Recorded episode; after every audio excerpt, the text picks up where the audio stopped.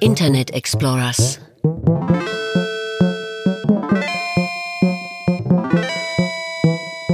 Auf der Suche nach dem Netz. Ein Podcast von Moritz Metz und Heinrich Holtgräve. Liebe Hörerinnen und Hörer, herzlich willkommen bei den Internet Explorers, unserem neuen Podcast. Hallo Heinrich. Hallo Moritz, hallo liebes Publikum. Und dieser kleine Trailer, diese erste Ausgabe von Internet Explorers ist hoffentlich und vermutlich die einzige, in der wir nicht über dem Internet stehen, irgendwo in der total absurden Landschaft, wo eigentlich nichts ist, aber eben Internetkabel unter der Erde, sondern heute sind wir über diese Internetkabel miteinander verbunden. Du bist in Hamburg und ich bin in Berlin. So sieht's aus. Wir sprechen durch die Kabel über Kabel.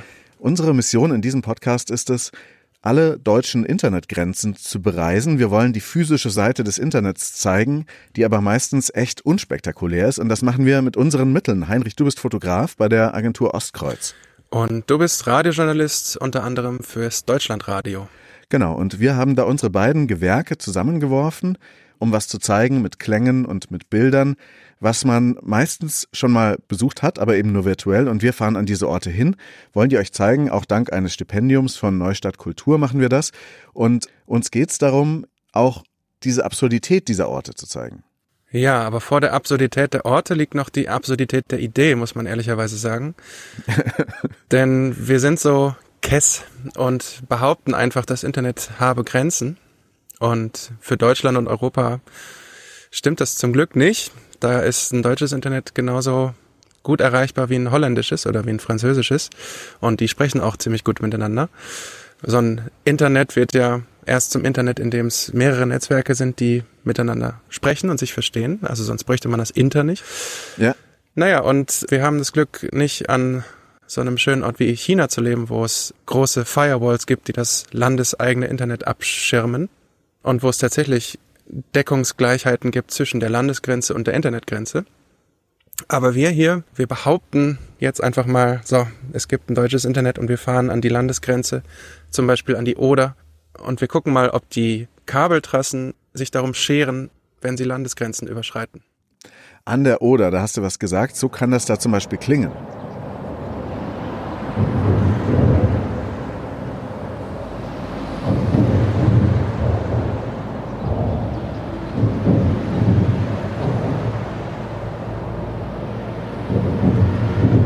Hören wir da LKWs, die über eine Autobahnbrücke donnern. Unter dieser Autobahnbrücke gibt es Internettrassen. Wie sieht es da aus?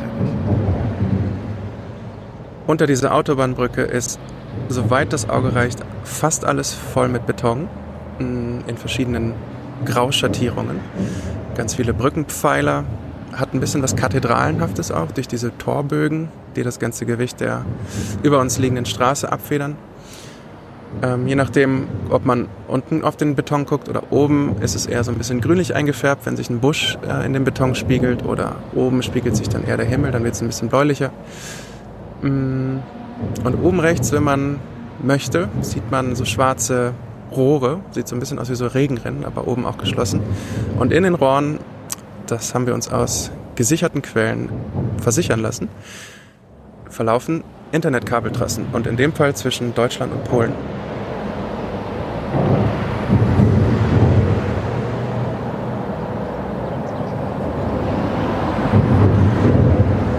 Ist natürlich nicht der einzige Ort, an dem wir schon waren und an dem wir unsere besten Objektive und Mikrofone mitgenommen haben. Wir waren auch noch an einem anderen Ort, wo das Internet im Meer versinkt.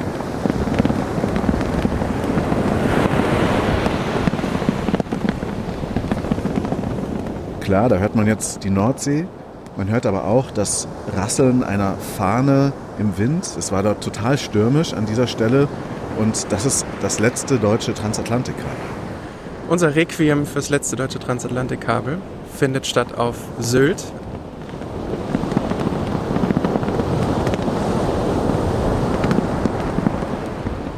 Wenn ich an mir herabblicke, sehe ich erstmal nur Sand und meine Zehen, die lustig wackeln. Hinter uns steht ein Fahnenmast, der auch hörbar klappert. Und der Fahnenmast wiederum hat die Funktion, hungrige Bäuche zu einem Restaurant zu locken, was nämlich genau hier hinter uns steht. Und was hat das mit dem Internet zu tun? Hm, ganz schön viel, denn unter meinen sanddurchfluteten Schuhen ähm, verläuft das Atlantic Crossing 1, das mittlerweile letzte Transatlantik-Glasfaserkabel, was uns mit Holland und aber auch vor allem den USA verbindet. 14.000 Kilometer ist die Leitung lang, wenig Leute wissen das. Wenn wir es Ihnen erzählen, sagen Sie manchmal einfach nur. Nehmen Sie mich jetzt auf den Arm. Nee, ich nehme Sie auf.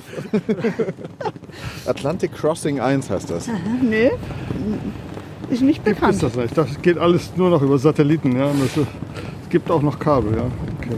Und dann sage ich, klar gibt es noch Kabel und die sind auch viel wichtiger als die Satelliten, weil günstiger und wahnsinnig viel schneller. Und ich sage auch, dass das für uns eine Art Pilgerreise ist an diese Orte. Das ist sehr gut. Wir sind Internetpilger, das gefällt mir. Mir gefällt es auch, weil ich jetzt als Atheist auch nicht sagen würde, eine Pilgerreise macht so wahnsinnig viel Sinn. Und ich glaube, manchmal spielen wir auch ein bisschen in dem Bereich der Reddit-Gruppe Mildly Interesting. Also ich weiß nicht, ob alle uns dann hören wollen. Ja, ach komm, ey, wir machen was, was wir lieben und dann gibt's schon so drei Leute, die das fühlen. Scheißegal. Auf jeden Fall. Und jedenfalls haben wir bei dem Restaurant auch einen Zettel dagelassen, dass sie uns anrufen sollen, wenn dieses Kabel wieder reingeholt wird. In Zeiten der explodierenden Rohstoffpreise sind tatsächlich auch Internetkabel, wenn sie mal nach 20, 25 Jahren ausgedient haben, weil sie auch längst nicht mehr so schnell sind wie die neuen Internetkabel, dann werden die auch wieder reingeholt und ähm, der Stahl wird wieder aufgewickelt und man kann dann damit was Neues machen. Ich hätte gerne so ein Stück davon, aber nicht nur deswegen wollen wir gerne dabei sein, wie dieses Kabel wieder eingerollt wird. Das dürfte so nächstes Jahr passieren, nach unseren Informationen. Interessant ist auch an der Stelle, dass die meisten neuen Kabel, und das ist auch eine Dimension, über die wir in unserem Podcast berichten wollen, dass die neuen Kabel meistens nicht mehr betrieben werden von so Telekom-Konsortien, wie der Deutschen Telekom zum Beispiel, sondern eher von den großen Internetkonzernen, Google, Facebook, Amazon und so weiter, die auch mittlerweile schon für einen großen Teil der Daten im Netz verantwortlich sind und die deswegen aus einem guten Grund einerseits diese Kabel legen, andererseits gehört dann das Netz auch nicht mehr unbedingt ganz vielen verschiedenen Stakeholdern. Das ist ja ein riesiges Geflecht von verschiedenen Organisationen, die verschiedene Netze zur Verfügung stellen. Da ist auf jeden Fall gerade ein Trend ablesbar, dass immer mehr den großen Internetkonzernen gehört. Rechenzentren sind auch so ein Thema, an denen fahren wir jetzt bei unserer Grenzsuche erstmal vorbei, können uns aber auch vorstellen, weiter dann in diese Richtung auch noch zu gehen und Rechenzentren von innen zu betrachten. Da ist interessant zum Beispiel, wie klimaneutral sind die. Also es gibt viel zu sprechen über die physischen Aspekte des Internets, in dem wir uns ja tagtäglich aufhalten. Ja, und da sind wir auch schon ganz schnell beim ersten Autovergleich der Episode. Oh. Wenn man sich vorstellt, dass Tesla seine eigenen Straßen bauen würde, mit so der ein oder anderen Milliarde an Kapital, und dann Ford und Opel verbieten würde, auf diesen Straßen zu fahren, beziehungsweise irgendwann wären die Tesla-Straßen so gut, dass Opel und Ford darüber fahren müssen, weil anders kämen sie gar nicht ans Ziel und dann müssten sie Tesla Geld und Tantiemen bezahlen. Oder dürfen nur ganz langsam fahren. Mhm. Gedrosselt, genau. Tesla 130 und Opel 80. Dann sind wir ganz schnell im Bereich von der Netzneutralität und das wäre doch auch mal schön, noch mal ein bisschen die Trommel zu rühren für das Thema, oder? Bevor wir jetzt aber noch mehr in Datenautobahn-Vergleiche abrutschen, möchten wir euch noch um Hilfe bitten. Einerseits, wir sind noch nicht fertig mit unserer Internetreise. Wir werden euch später noch verraten, wo wir schon alles waren und wo wir noch hin müssen. Falls ihr diese Orte kennt, falls ihr zum Beispiel in Deutsch-Neudorf im Erzgebirge euch auskennt oder in den Alpen, wo die Internetkabel laufen oder an, in Straßburg, Kehl in der Gegend oder NRW, da waren wir noch nicht. Falls ihr uns da treffen wollt und uns was über diese Orte, wo diese Kabel laufen, erzählen möchtet, sehr gerne meldet euch bei uns. Wir können aber auch einfach finanzielle Unterstützung brauchen mit diesem Podcast. Wir haben uns angemeldet bei der Plattform Steady und da könnt ihr uns mit fünf Euro pro Monat unterstützen, wenn ihr unsere Arbeit möchtet. Wir schreiben dann auch ab und zu Newsletter und vielleicht gibt's auch irgendwann mal exklusive Folgen. Wenn ihr euch mit dem Thema auskennt, generell könnt ihr euch auch bei uns melden. Wir können immer noch Quellen gebrauchen aus dieser Industry. Das würde mich auch riesig freuen, genauso wie mich freut, was wir schon alles gesehen haben. Und ähm, ich freue mich darauf, die Katze auch aus dem Sack zu lassen mit den ersten Episodchen, die jetzt bald kommen werden und den ersten Bildern, die es zu sehen geben wird. Und am allermeisten freue ich mich aber auf das, was noch kommt, nämlich die letzten schätzungsweise zwei Drittel unserer Reiseziele. Und ich freue mich auf Begegnungen mit Menschen oder Holzpfählen. Ja, manchmal ist so ein Holzpfahl wahnsinnig spektakulär und kann uns mehr über den Ort sagen als ein Mensch, der gar nicht weiß, dass hier das Internet läuft. Ein Punkt ist mir gerade noch eingefallen, der auch noch, wo ihr uns helfen könnt. Gebt uns gerne Feedback dazu, zu der Frage, wie gut das funktioniert, wenn wir die Fotos in die Show Notes reinpacken. Ähm, wir versuchen das auch mit Kapitelbildern an der Stelle. Also wir versuchen eben unsere beiden Gewerke zu verbinden und das dann auch im Podcast deutlich zu machen. Wird das für euch groß genug angezeigt an der richtigen Stelle, an der richtigen Zeit? Solche Fragen könnt ihr uns gerne auch beantworten. Mail at internetexplorers.de ist unsere Mailadresse.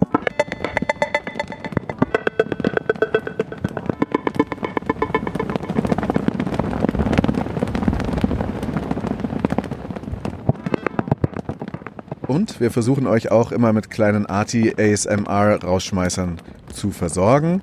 Erstmal aber empfehlt uns gerne weiter, drückt den Subscribe-Button und hört uns bald wieder. Eure Internet Explorers. Auf Wiedersehen. Auf Wiederhören.